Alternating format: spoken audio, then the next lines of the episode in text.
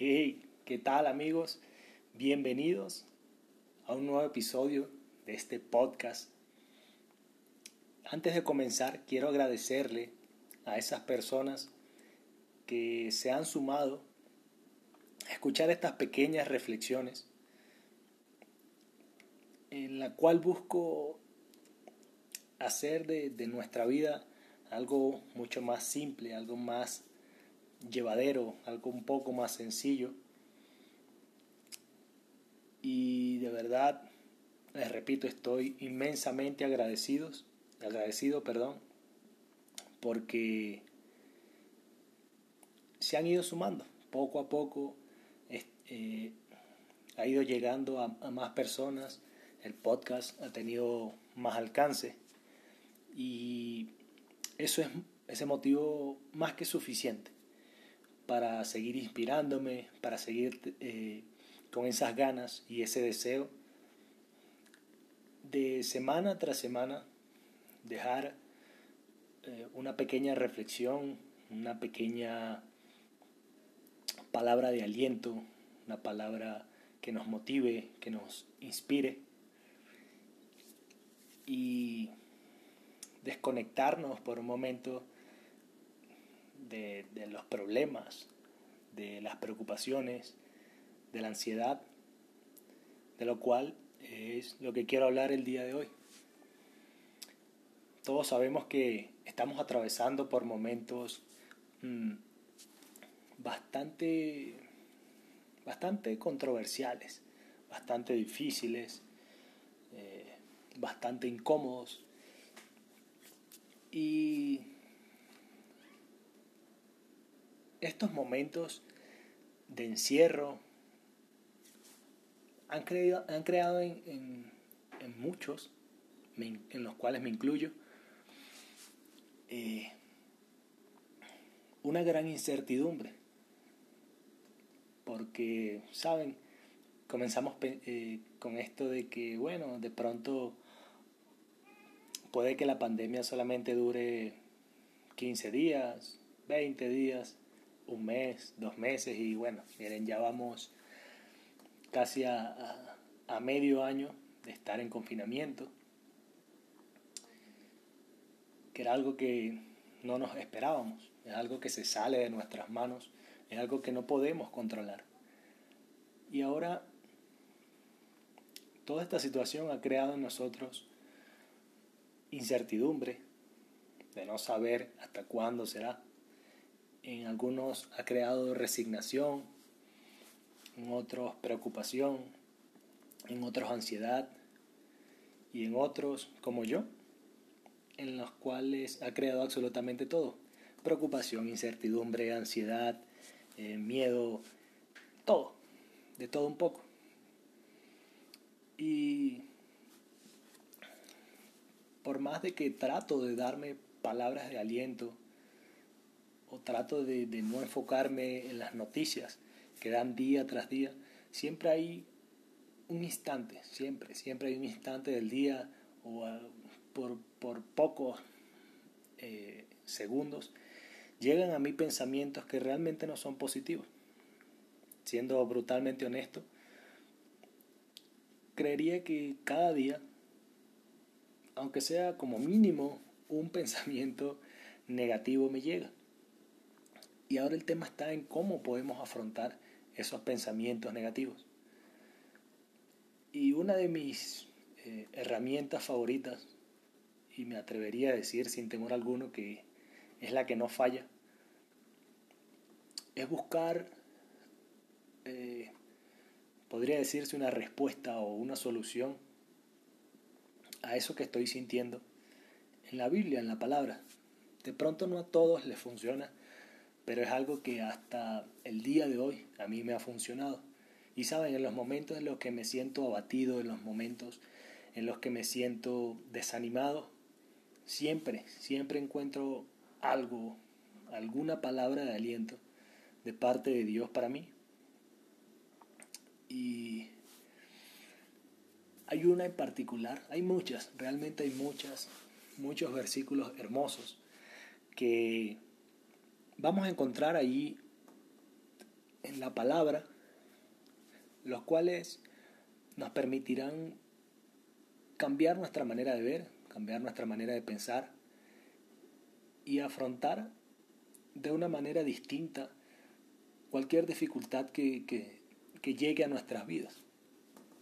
Y una de ellas es en el libro de Mateo, eh, versículo 6, capítulo 34, en el que dice, por lo tanto no se angustien por el mañana, el cual tendrá sus propios afanes. Cada día ya tiene sus propios problemas. Me encanta acá porque eh, Dios nos muestra que realmente suena, puede sonar grosero y todo, pero la vida es extremadamente simple. Creerle a Dios es extremadamente simple. Él nos dice, o sea, óyeme, ¿por qué te preocupas por el mañana? El mañana aún no llega. ¿Sí? No te preocupes por lo que vaya a pasar mañana. No sabes, ni siquiera sabes si el día de mañana vas a estar vivo. Y dice, o sea, enfócate en el presente. Trata de, solucionar los problemas que se te presenten hoy. Por eso, día, cada, por eso dice, cada día ya tiene sus problemas.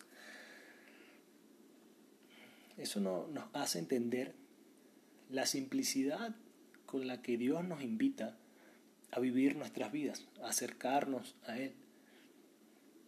Eh, hay otros versículos en los en los cuales vemos esas, esas palabras de, aliento. Igual en el libro de Mateo, allí eh, antes, en el, en, el, libro, en el capítulo 6, el versículo 5, eh, nos dicen, no se preocupen por su vida, por qué comerán, por qué beberán, ni por su cuerpo, ni qué vestirán. ¿Saben? No tiene la vida más valor que la comida y el cuerpo más valor que la ropa. Nos está invitando a ver un poco más allá, a cambiar nuestra perspectiva y dejar de ser tan, tan literales, tan materialistas y entender que en la eternidad de Dios es mucho, mucho, mucho más fácil, mucho más simple llevar nuestras vidas. Vemos también en el libro de Isaías que dice así que no temas porque yo estoy contigo, no te angusties, porque yo soy tu Dios. Yo te voy a dar la fuerza y te voy a ayudar, te voy a, sostener, a sostener con mi mano victoriosa. O sea, eso es una promesa más que suficiente para confiar en Él. Vemos también otro ejemplo, poniéndome acá a dar ejemplos en el libro de Filipenses, eh, que dice, no se inquieten por nada, más bien en toda ocasión, con oración, presenten sus peticiones a Dios y denle gracia.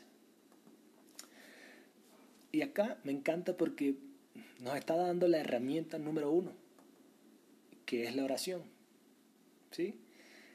Creo que la oración es la respuesta a absolutamente todo en nuestras vidas. Y ahí lo dice, no se preocupen por nada, en cambio oren por todo. Y denle gracias a Dios, sea bueno o sea malo el momento por el que estén atravesando, sencillamente den gracias. La gratitud abre puertas, la gratitud demuestra el estado de nuestro corazón. Y así como, como le estoy dando ese ejemplo, o esos ejemplos, hay muchos, muchos más Vemos en Primera de Pedro que dice, depositen toda en Él toda ansiedad porque Él cuida de ustedes. Vemos en Juan que dice, no se angustien, confíen en Dios y confíen también en mí. Esas son palabras de Jesús. Vemos en los Salmos, en el Salmo 94, cuando decía eh, el rey David, cuando en mí la angustia iba en aumento, tu consuelo llenaba mi alma de alegría. Era lo que hablaba eh, unos episodios atrás de que, de que los momentos de vulnerabilidad de nosotros Son momentos especiales porque nos permiten acercarnos a Dios de, una manera mucho más real, mucho más palpable. Así que vemos también acá en el, libro de, eh, de Proverbios que nos da más que todo un consejo, nos dice la angustia abate el corazón del hombre. La angustia, la angustia hace que nuestro corazón no esté en el estado correcto, pero una palabra amable lo alegra. Y encontramos muchas, muchas palabras amables en la Biblia. Ahora, no nos enfoquemos solamente en la Biblia. Cuando acá me encanta este, este versículo, de que dice que una palabra amable alegra el corazón, lo tomo como un desafío de convertirme yo en esa palabra amable, no solamente que necesito yo, sino que puede necesitar otra persona.